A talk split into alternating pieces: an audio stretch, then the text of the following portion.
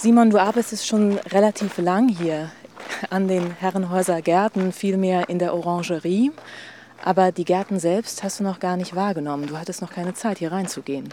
Nee, leider. Ich war tatsächlich hier eine Woche. Wir haben in der Orangerie gearbeitet, aber ja, viel Zeit zum Spazieren gab es da leider nicht. Jetzt sind wir hier im großen Garten. Wie wirkt dieses Ensemble auf dich? Ja, das ist schon äh, überwältigend. Ich habe ja schon diese große Allee äh, mehrmals passiert damals, wo man ja kaum das Ende mehr sieht. Das ist schon erstaunlich. Und hier finden jetzt noch äh, Gartenarbeiten statt und es wird wild gesprengt, weil es unglaublich warm ist. Wahrscheinlich hält sich das Wetter auch heute. Heute ist äh, Premiere hier in der Orangerie mit dem Stück, an dem du gearbeitet hast. Und der Raum ist dabei ziemlich wichtig. Mhm. Der Raum ist tatsächlich das Instrument, oder? Ja, genau. Und in dem Sinne kann man sagen, das Stück, was wir ja schon zweimal gemacht haben, kommt jetzt endlich äh, nach Hause, weil die Videos sind ja hier aufgenommen und, und erst wenn es dann auch hier gezeigt wird, wird es so richtig ortsspezifisch. Ja, das Stück oder das Konzept Runtime Error haben wir hier gedreht und das ist sozusagen Gerüst oder Ritornell von dem Abend kommt immer wieder zurück. Das ist tatsächlich eine Bespielung des Hauses oder noch mehr das Inventar des Hauses. Und man wird aber auch versteckte Ecken und Details erleben können in diesem Parcours auf dem Video. Und dann geht es immer wieder vom Video zur Bühne hin und her durch, durch Türen und andere äh, assoziative Verbindungen. Das ist jetzt unheimlich viel, weil dein Stück auch sehr komplex ist. Also du bist hier im Frühjahr angekommen und hast dir die Orangerie erstmal als Ort angeschaut, was man damit anstellen kann. Mhm. Und hast auch äh, Requisiten angeschleppt, wie ich gehört habe. Von Tennisbällen, von Golfbällen war die Rede, auch alte Gießkannen, die ihr aufgetrieben habt. Ja. Und dazwischen Musiker vom Decoder Ensemble, ein internationales Solistenensemble, das seinen Sitz in Hamburg hat. Wie hast du diese Leute, diese Gegenstände aufgeteilt oder was hast du mit ihnen im Raum gemacht? Also erstmal, ich, hab, ich muss gestehen, ich habe Golfbälle mitgebracht, aber sonst ist alles wirklich von hier. Und das ist ja äh, ein bisschen das Konzept, dass man nichts äh, mitbringt, aber eigentlich nur das verwendet, was man, was man vorfindet. In diesem Fall haben wir dann auch die Musiker mitgebracht, selbstverständlich. Und ja, das ist eine Komposition, nur von diesen Gegenständen bestehend. Und es ist so aufgebaut, dass jedes, jede Klangerzeuger oder jedes Instrument nur einmal klingt und dann aber nebeneinander steht. Und da kann, muss man sich vorstellen, dass äh, ja, um ein Instrument aufzunehmen oder zu, anzuschlagen und zu bespielen, muss ich mich also durch diesen Aufbau und durch die Räumlichkeiten bewegen. Das heißt, als ich das Stück äh, durchspiele, gehe ich auch durch die Räume. Und das, das ist also ein Parcours, durch den du durchläufst? Das ist ein Parcours. Und den du gleichzeitig mit der Kamera aufgenommen hast ja. und mit Mikrofon. Ja, und dann kriegt, kriegt die Kameraführung selbstverständlich so eine Art Eigenleben. Und äh, wir machen auch so, ähm, äh, wie soll man das sagen, Hollywood-mäßige Panorama-Sachen, aber halt mit Schnur und, und Seil und Assistenten, die diese Schnur ziehen, sodass, man, sodass die Kamera vom äh, von der Halle bis in den Dachboden hochgezogen wird und so weiter. Also richtige Kamerafahrten, ja, die genau. in, einem, in einem Fluss da passieren. Nicht nur wackelige Handkamera, sondern auch professioneller oder zumindest den Eindruck verleihen, ja. dass es größeres Kino wäre. Ja, aber es versteckt sozusagen nicht das, äh, das, diese, das, das, die Bastlerei mhm. dabei. Das heißt, es ist eher so eine Art Bezug auf diese Klischee-Hollywood-Bewegungen, wo man aber eine Schnur im Bild sieht oder man sieht jemanden, der diesen Schnur zieht. Das heißt, es hat, hat beides. Also es, es, äh, es, es ist kein äh, großes Kino in dem Sinne, es spielt nur ein bisschen mit den Mitteln. Warum ist dir das wichtig in Bezug auf die Musik und auf deine Performance? Also eigentlich sehe ich genau das Stück nicht viel anders als eine Performance-Dokumentation, wo man leider als Publikum nicht dabei sein kann. Oder man könnte vielleicht dabei sein, wenn man zu zweit oder zu dritt ist. Und sich gut kennt. Sich gut kennt und äh, auch ähm, äh, sehr fit ist, sodass man mitrennen kann auf Treppen und hin und her. Mhm. Aber das geht ja nicht. Und deshalb nehmen wir das auf. Und indem man das dann aufnimmt, macht man das selbstverständlich nicht neutral, aber ähm, dann mache ich gern, wenn was Visuelles da ist, dass es auch ein Teil von der Komposition wird, so dass man nicht am Ende sagen kann, das war das Visuelle, das war das Klingende, aber dass es zusammenkommt, so dass, ja, dass es sogar nicht Sinn macht, getrennt darüber zu reden, wie wir das versuchen jetzt. Du, du hast auch einmal gesagt, dass du jemand bist, der im Konzert nicht nur hören möchte, sondern auch sehen möchte. Also dass das Visuelle unheimlich wichtig für dich ist. Finde ich ungewöhnlich für einen Musiker. Ja, denke ich nicht. Ich denke, das ist äh, bei den meisten, also jetzt reden wir mal über, nicht so viel über Musiker, aber erstmal über Zuhörer. Wenn man zu Konzert, Konzert geht, dann denke ich, äh, gibt es zwar die Typen, die die Augen schließen, aber alle anderen, die die Augen offen haben, denke ich, werden bewusst oder unbewusst auch in ihrem musikalischen Erlebnis von dem visuellen Geschehen. Und das heißt, das, was auf der Bühne vorgeht, aber auch das, was im Saal vorgeht, wie die Musiker sich bewegen, wie der Dirigent sich bewegt, was das Verhältnis ist zwischen diese Bewegungen und das, was man hört und so weiter und so weiter. Und auf jeden Fall habe ich irgendwann erkannt, dass es gibt Fälle, wo das vielleicht sogar genauso wichtig ist für mich wo die körperliche Energie bei einer Performance genauso wichtig ist wie de, ja, die klingende Resultat. Mhm. Und da habe ich gedacht, äh, dann bringe ich das doch in die Komposition rein. Also das ist schon da. Ich führe nichts zu, aber ich, äh, ich ähm, äh, übernehme sozusagen die Kontrolle ein bisschen. Und ich verstärke das auch ein bisschen so, dass es mehr präsent wird und ein ein Teil von den, vom Erlebnis wird auf Ebene mit, mit dem Klang. Das heißt, ich, hab, ich meine, in vielen Fällen äh, füge ich nichts dazu. Ja. Ich balanciere das nur ein bisschen und komponiere dann auch mit, mit alle die anderen Sachen, die nicht gerade klingen. Aber fügst du wirklich nichts dazu? Denn du hast die Inszenierung preisgegeben. Also so wie du sagst, dass du eine Kamerafahrt da inszenierst, aber der Zuschauer, der Hörer sieht ganz einfach, dass da ein langes Seil ist und dass, äh, dass das aufwendiger ist. Und auch das ist ja selbst eine Inszenierung. Ich, ich, äh, das würde ich sagen, ist eher das, was ich meine mit Balance oder dass es auf eine äh, gleiche Ebene kommt wie der Klang. Dadurch muss es ja auch ein bisschen aktiv werden und man muss auch damit komponieren.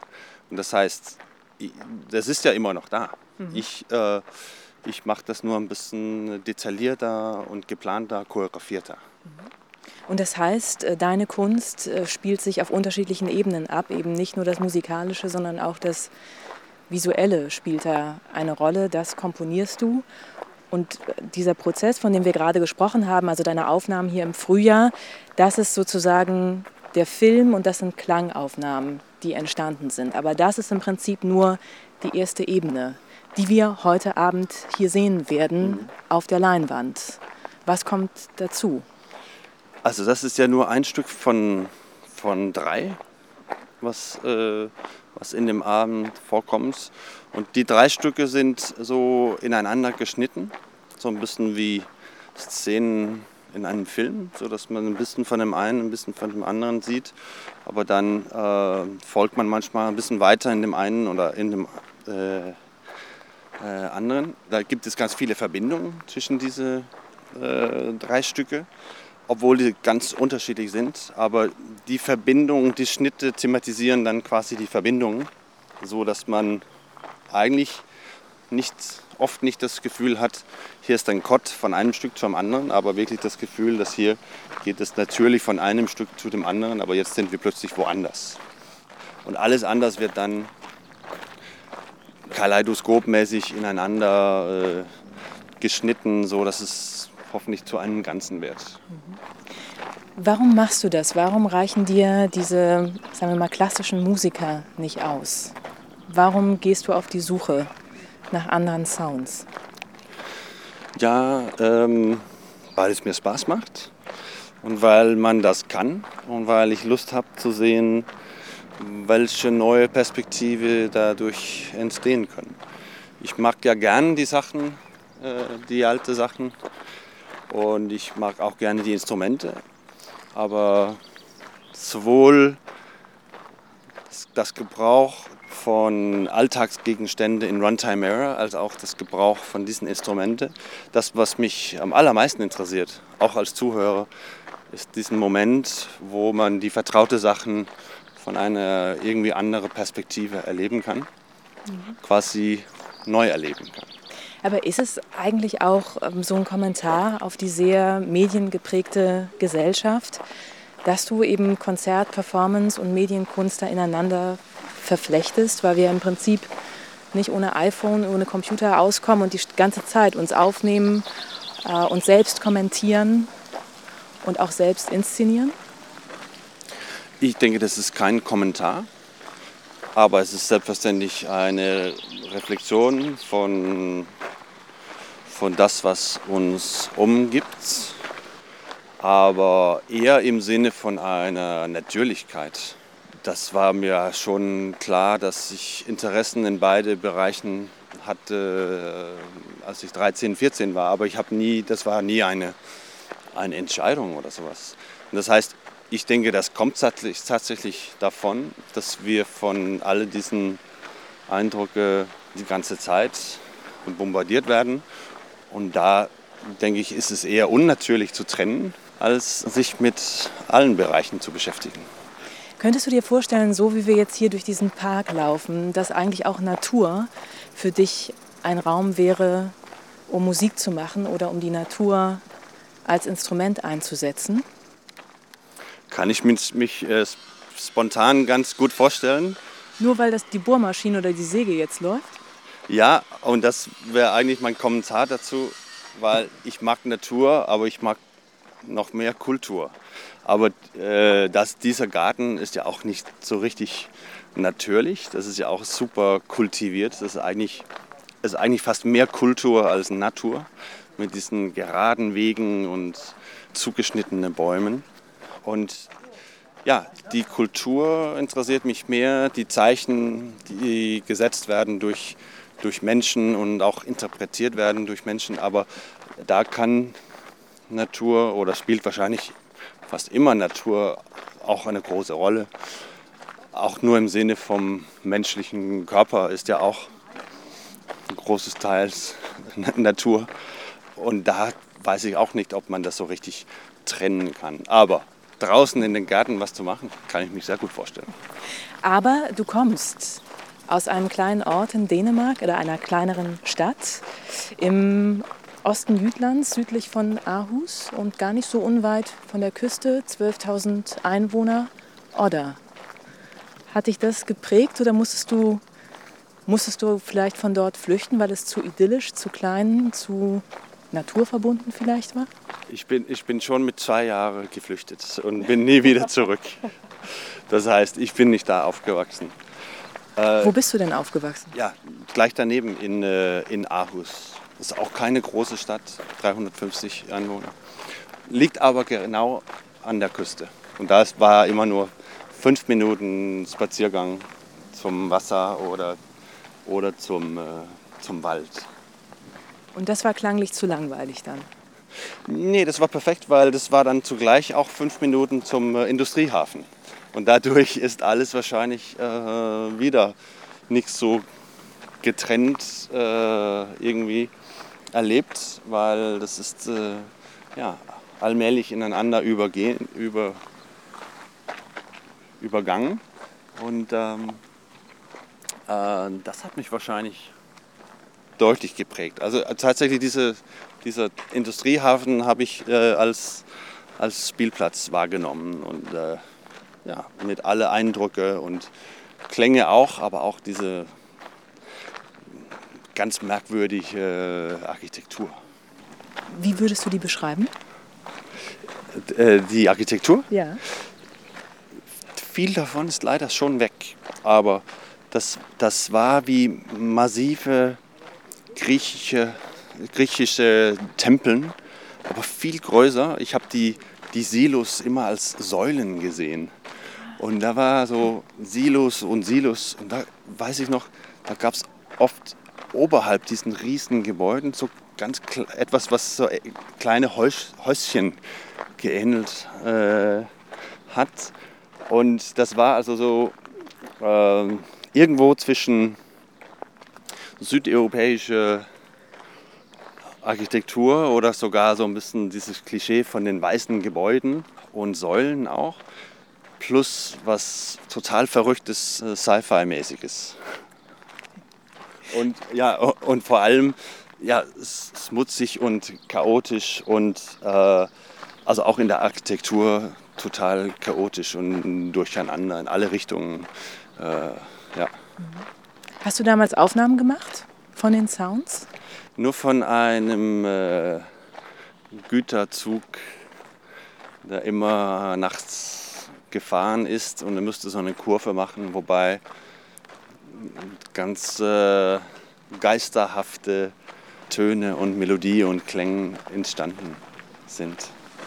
Ich habe ja gehört, dass du ein sehr akribischer Arbeiter bist, obwohl Arbeiter auch nicht das richtige Wort, glaube ich, ist. Denn man hat mir gesagt, dass du nicht verbissen bei der Sache wärst, sondern sehr verspielt, aber dann durchaus 30 Mal eine Murmel durch einen Trichter laufen lässt, bis sie den richtigen Klang für dich erzeugt. Ja, ja das ist eine gute Beschreibung. Ich habe ganz oft eine ganz genaue Vorstellung, was ich haben möchte und mache da nicht so gerne Kompromisse, obwohl es geht nicht immer um ein ganz bestimmten Ergebnis. Das könnte auch gehen um eine Funktion, das etwas erfüllt. Das heißt, nicht, dass ein besonderer Klang auf dem Cello genauso gespielt wird, äh, werden muss, weil es so klingen muss, es ist vielmehr eine Natürlichkeit, Natürlichkeit in der Geste zu suchen,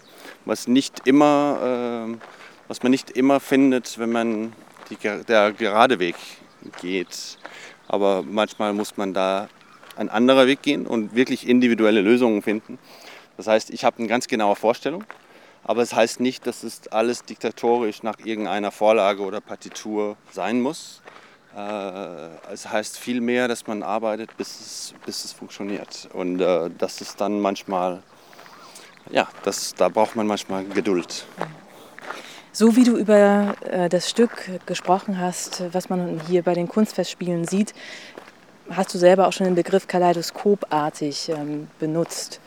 Also es ist ganz viele Ebenen, die auch ineinander fließen, ineinander ragen. Und eigentlich geht es immer um eine Referenz auf die Referenz, auf die Referenz, auf die Referenz. Und man könnte ewig so laufen. Mhm. Ist es ein richtiger Eindruck? Und es gibt hier auch, auch das äh, Spiegelzelt. Wie sagt man das? Spiegel? Ja, das Spiegelzelt, genau. Zelt. Ah, das Spiegelzelt. Festivalzentrum. Ja, ja, genau. Ich war noch nicht drin, aber ich stelle mich so ein Spiegelzelt. Also wenn es tatsächlich mit Spiegeln drinnen ist. Oder wenn man sich vorstellt, so ein, so ein Spiegelzelt mit vielen Spiegeln oder ein Spiegelkabinett, dann ist es ja so ein bisschen so. Und man erlebt immer die Sachen ja, durch die anderen Sachen, durch die anderen Spiegel. Man, man sieht dann immer wieder neue Ausgaben und es entstehen immer wieder neue, neue Bezüge. Und, aber es ist wirklich so, alles geht am Ende ineinander auf. Und es gibt ja tatsächlich in diesem Abend auch einen Vortrag, selbstverständlich. Selbstverständlich. Über, über, über Selbstrefer Selbstreferenz. Und es, äh, ist selbstverständlich ein fiktives Vortrag. Und es fängt mit äh, absoluter Selbst Selbstreferenz an. Und dann geht es weiter über die multimediale Selbstreferenz. Dann kommt was ganz Besonderes, nämlich die autoprozessuale Selbstreferenz. Aber alles geht eigentlich nur darum, dass man dahin kommen soll zu der selbstzerstörenden Selbstreferenz. Und, aber, und das ist, das ist selbstverständlich Text und Theater und baut aber genau eine Ebene obendrauf auf das, was du gerade gesagt hast. Eine selbstzerstörerische Selbstreferenz. Ist das eine Forderung? Das ist, äh, das ist ein Phänomen, würde ich sagen. Das ist, äh, ich habe manchmal das Gefühl, man kann ein, äh, im Text besonders, aber auch im Theater oder in, in der Musik vielleicht, ein, ein ganz klarer Prämiss aufbauen für das, was kommt. Und wenn das, was kommt, dann irgendwie dieses Prämiss auflöst, dann macht das, was gerade gekommen ist, gar nicht mehr Sinn. Und so hat es sich selbst aufgehoben.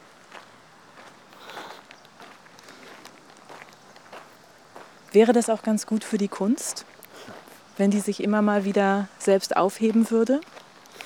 Also ich denke ja immer auf äh, das Erlebnis. Und ich denke, das ist einfach äh, interessant, wenn die Kunst so merkwürdige Feedback-Loops oder Schleifen äh, im Kopf im Gange setzt. Und äh, das heißt, das interessiert mich viel mehr, als dass die Kunst sich selbst aufhebt. Aber wenn man dieses Gefühl äh, geben kann, dass etwas ähm, oh, windig. Sehr windig. Ja, dass etwas äh, vor den Augen irgendwie verschwindet oder dass es irgendwie mit den Sinnen spielt oder auch mit den Gedanken spielt. Also äh, überhaupt ist das so etwas, was man auch ein Paradox nennen könnte. Und die Paradoxe sind, denke ich, äh, sehr wichtig, weil die gehen nicht auf und dadurch müssen wir irgendwie damit klarkommen, dass es nicht immer eine ganz genaue, feste Interpretation der Sachen möglich ist. Mhm. Und da, da, wenn die Kunst sowas erreicht, dass man dieses Gefühl kriegt, dann denke ich, ist sehr viel erreicht. Ich stelle am Ende dieser Gespräche und Spaziergänge den Künstlern immer die Frage, wenn Kunst ein Garten wäre, wie würde dieser Garten aussehen? Aber es mag ja sein, dass für dich die Kunst gar kein Garten ist, sondern eher ein Industriehafen. Tja, genau. Aber ich habe gehört, aber vielleicht irre ich mich, aber auf jeden Fall oft in Barockgarten gibt es so ein Labyrinth. Ist das, hier gleich um die Ecke der Irrgarten. Ja. Siehst du? Also, das ist doch äh, eine gute Metapher. Da hat man die Natur, man wird aber so ein bisschen geführt, aber auch irre geführt. Und am Ende muss man selber äh, durchfinden und seinen Weg finden. Und äh, ja, vielleicht muss man auch den ganzen Weg rückwärts gehen, um überhaupt wieder rauszukommen. Dankeschön für das Gespräch.